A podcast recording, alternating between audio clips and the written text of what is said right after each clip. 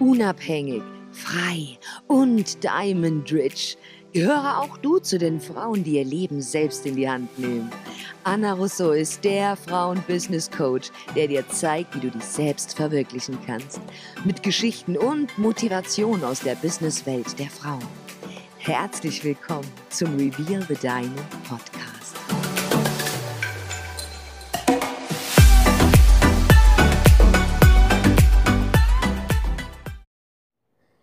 Herzlich willkommen zurück hier bei meinem Podcast. Mein Name ist Anna Rousseau und ich freue mich, euch mit auf meine Reise zu nehmen und ich teile mit euch meine komplette Story, wie ich aus einem kleinen Dorf bzw. einer kleinen süßen Stadt namens Kaufbeuren in Süddeutschland hier nun schlussendlich in Hollywood in dem schönen Los Angeles gelandet bin.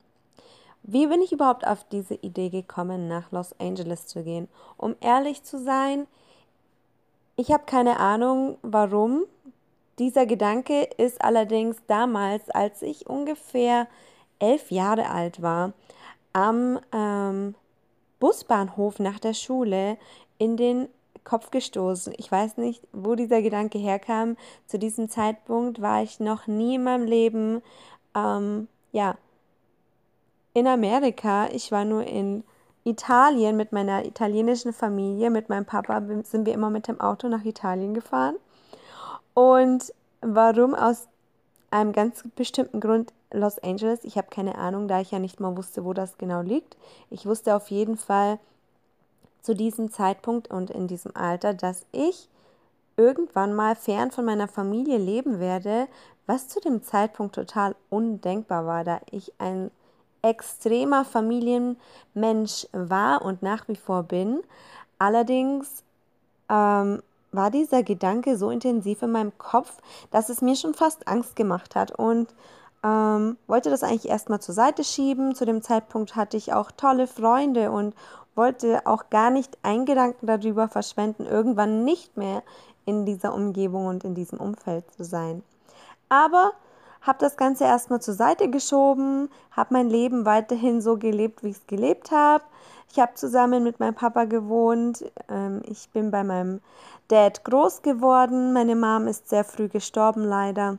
Mit 29 Jahren ist sie an Lymphkrebs gestorben und bin dann mit acht Jahren zu meinem Papa gezogen, der mich dann großgezogen hat und mir gezeigt hat, dass das Leben auch ohne einen Mann funktionieren muss, hat mich sehr früh sehr selbstständig werden lassen, was mir jetzt zugute kommt.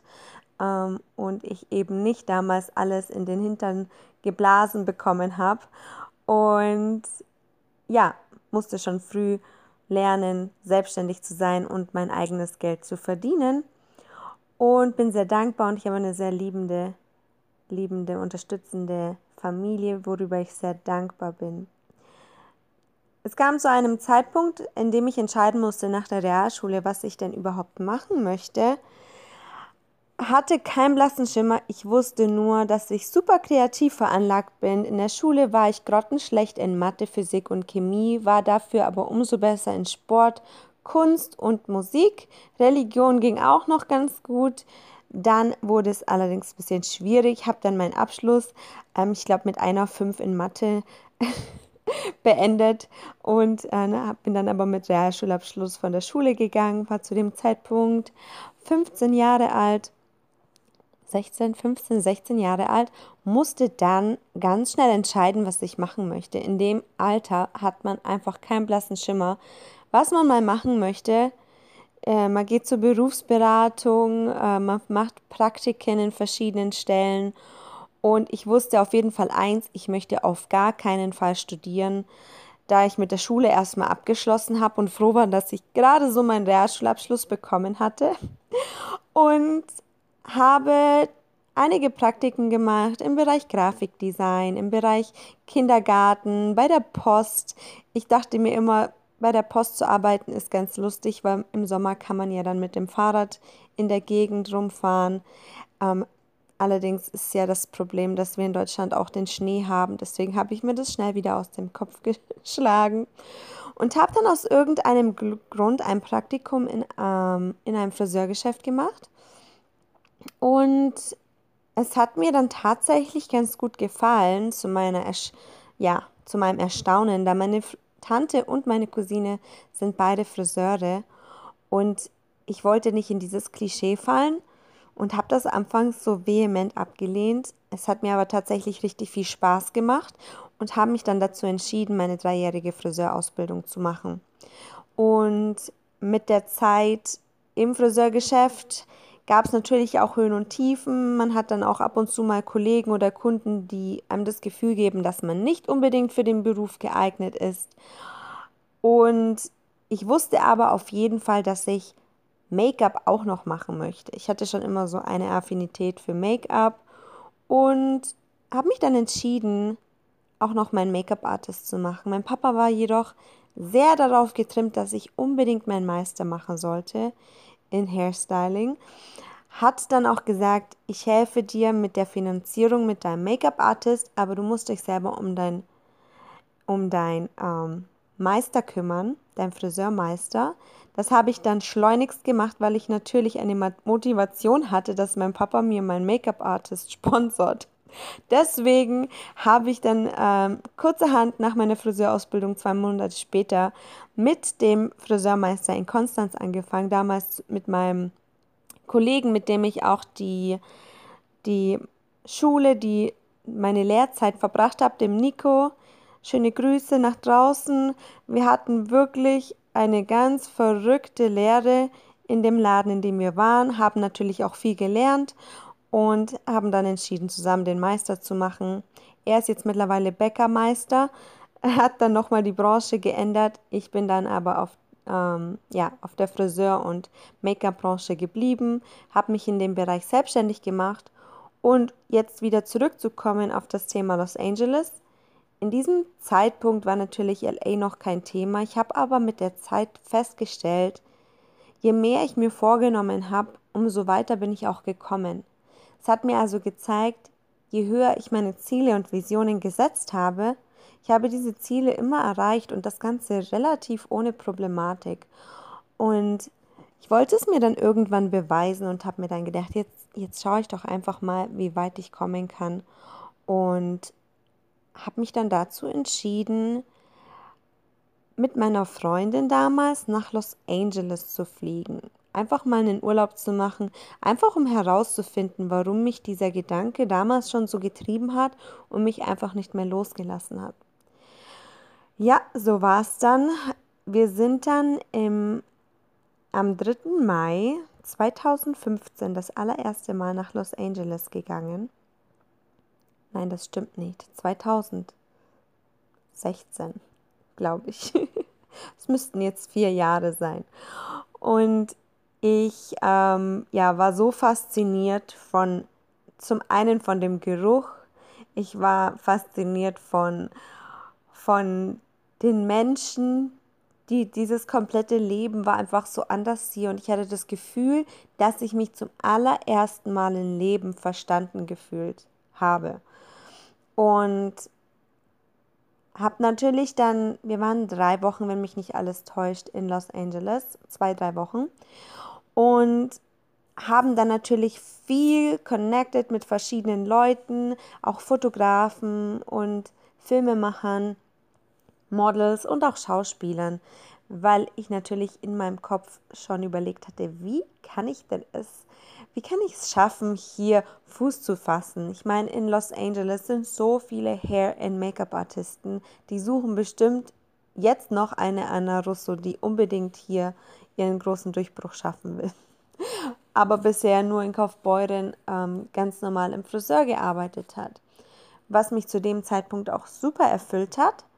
Allerdings ähm, habe ich das Gefühl gehabt, dass ich irgendwie stehen bleibe und nicht mehr weiterkomme.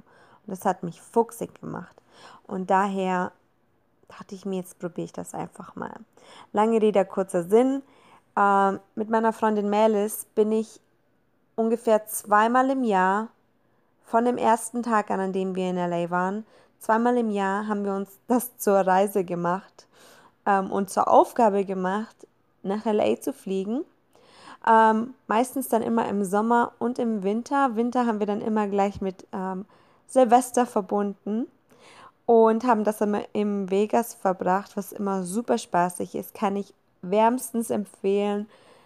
New Year's Eve in Vegas ist das Beste, was ich jemals gemacht habe. Und genau. Daher wusste ich von dem Tag an, an dem ich in LA gelandet bin, das ist der Ort, an dem ich leben möchte. Allerdings gibt es natürlich Hürden, Hindernisse, Visumsproblematiken, die man bewältigen muss. Und das ist auch gar nicht so einfach.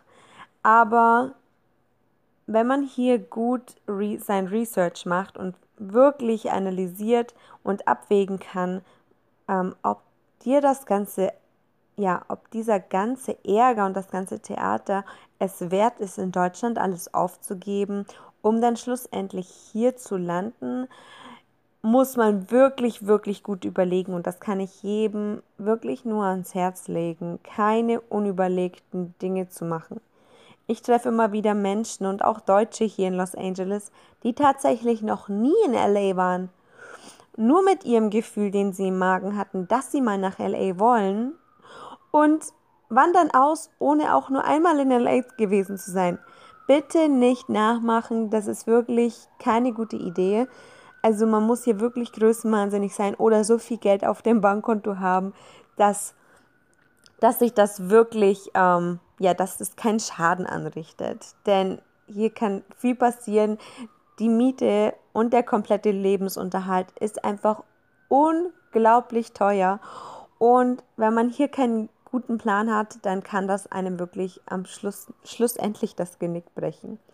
Und ähm, das ist mir zum Beispiel auch passiert. Trotz großem Nachdenken und trotz langer Überlegung bin ich hier auch an meine Grenzen gekommen und ähm, musste in den sauren Apfel beißen und ja, alles, was ich mir in Deutschland so hart aufgebaut habe über die Jahre, mein Erfolg, den Namen, die ich mir gemacht habe, aber auch meine finanziellen Mittel waren innerhalb von kürzester Zeit verpufft, nicht mehr da. Das Ganze ist natürlich auch auf meinem Mist gewachsen. Ich wusste, worauf ich mich einlasse. Allerdings hat es noch andere Hintergründe. Ich habe mich hier habe hier eine Firma gegründet, allerdings nicht alleine mit einem Geschäftspartner, der mich dann hintergangen hat, ähm, nicht sein Wort gehalten hat und ich dann wieder nach Deutschland musste, ohne etwas in der Hand zu haben, da ich mein Auto verkauft hatte, meine Wohnung abgegeben habe, meine kompletten Klamotten gespendet habe und einfach nichts mehr da war. Und dann musste man kreativ werden, was ich dann auch geworden bin. Und wie ich das Ganze gemacht habe und was ich da auf die Beine gestellt habe, das möchte ich euch gerne beim nächsten Mal erzählen und möchte euch schon mal vielmals danken fürs Zuhören und ich freue mich wieder fürs Einschalten und sage schon mal Danke und wünsche euch noch einen schönen Tag. Eure Anna.